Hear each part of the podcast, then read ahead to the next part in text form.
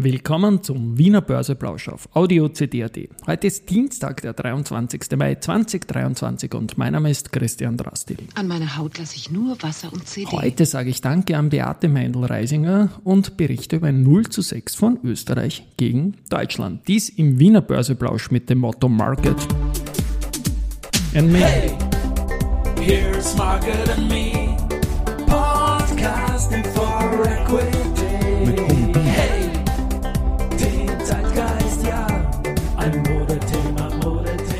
Ja, die Börse als Modethema und die Mai-Folgen des Wiener Börseplausch sind präsentiert von Wienerberger und der österreichischen Post, deren Soundlogo im Hintergrund erklingt. 11.42 Uhr ist es jetzt und der ATX verliert heute Vormittag ein halbes Prozent, 0,5 Prozent genau, auf 3172 Punkte. Auf der Gewinnerseite haben wir die AT&S mit plus 1,65 Prozent. Zu AT&S ist zu sagen, dass die heute vor einem Jahr das Alltime High bei 56,8 Euro hatte und jetzt bei 28 3,3 genau bei der Hälfte notiert, aber heute Tagesgewinner momentan. Was für ein Zufall eigentlich. Ja? Äh, nicht Tagesgewinner, sondern genau die Hälfte zum High vom Vorjahr.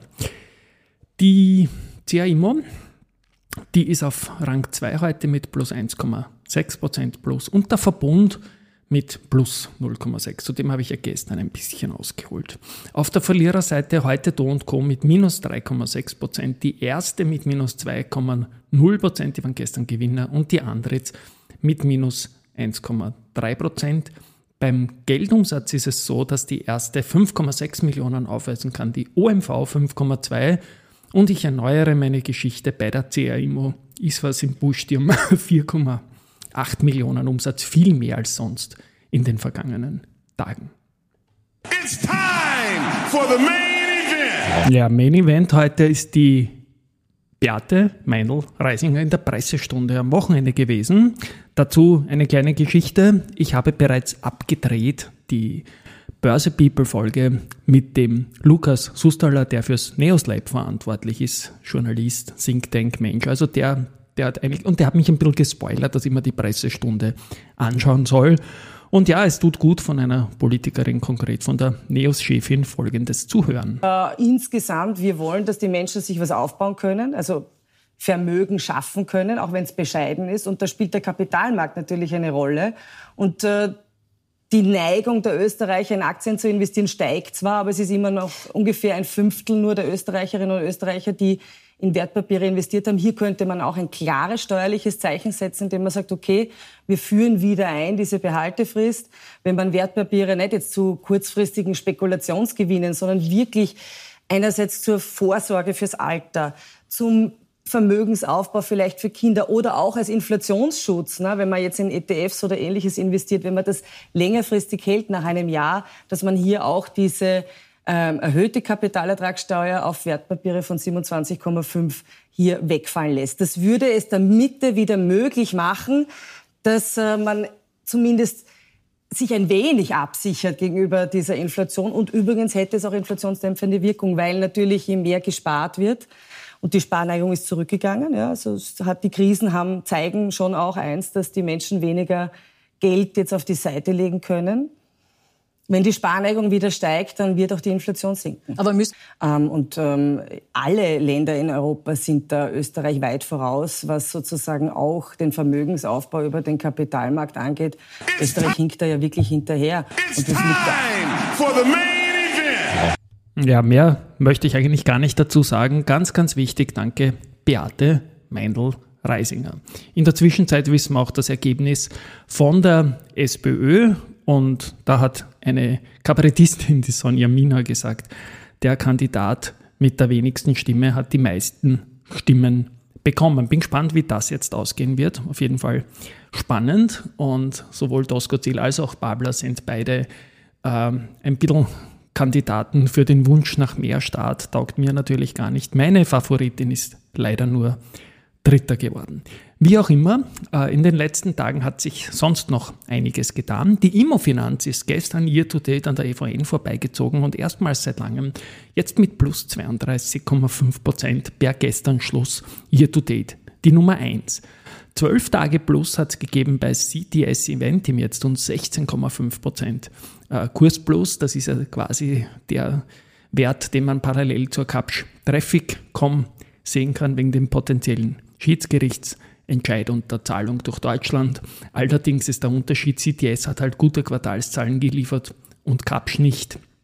Deswegen ist Kapsch unverändert im Kurs und CTS macht 16,5% plus.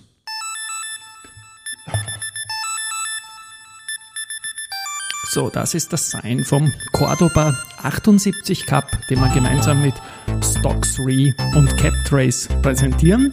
Da ist gestern der erste Tag gewesen und aus diesen 78 Werten 39 aus Deutschland und 39 aus Österreich sind einmal sechs Titel programmgemäß ausgeschieden und ja, blöderweise ein 0 zu 6 für Österreich. Die schwächsten sechs waren gestern alle sechs aus Österreich. S-Immo, UBM, Zumtobel, Balfinger, Rosenbauer und FACC. Also das I Go Crazy gilt diesmal nicht für Österreich, sondern eher für Deutschland. Gut, was haben wir noch? Die Marinomed, die ist momentan in einem guten Schwung, hat in der letzten Woche 10% zugelegt und jetzt auch ein Umsatzrekorde für das Q1 vermeldet. Ähm, ja, es hat halt wieder eine starke Grippe- und Erkältungssaison gegeben und darauf ist auch das äh, zurückzuführen, dass es ein gutes Ergebnis war. Es ist jetzt in Aussicht gestellt allerdings ein geringeres Umsatzwachstum. Ähm, es sollen stabil wachsende Karagellose-Umsätze geben, stabile Forschung und Entwicklungskosten. Und man will weitere Meilensteine natürlich erzielen. Ganz, ganz wichtig für Pharma-Biotech-Unternehmen. Es wird intensiv an der Pipeline gearbeitet, neue Indikationen, neue Produkte, als auch im Vertrieb, neue Partner, neue Zulassung gearbeitet. Also diese beiden Punkte so wichtig. Auf der einen Seite, was kann das Unternehmen F&E-mäßig erreichen? Und die andere Frage, wer, wer verkauft es dann letztendlich? Und das ist mindestens ebenso wichtig. Der Launch in den USA für äh, Tacrosolv und Budesolv soll 2024 oder 2025 erfolgen.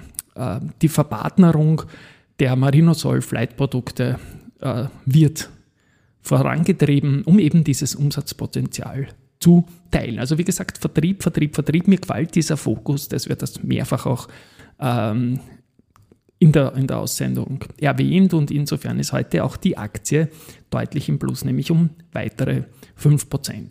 Balfinger errichtet um 35,5 Millionen ein neues Komponentenwerk im serbischen Nisch. Und auch die börsennotierte Zumtobel ist dort vertreten. Zumtobel ist auch äh, der Science-Based Targets Initiative SBTI beigetreten. Und da geht es um Reduktion von vor- und nachgelagerten Emissionen und Nachhaltigkeitsziele und so weiter und so fort. CIMO habe ich erwähnt, da ist etwas im Busch.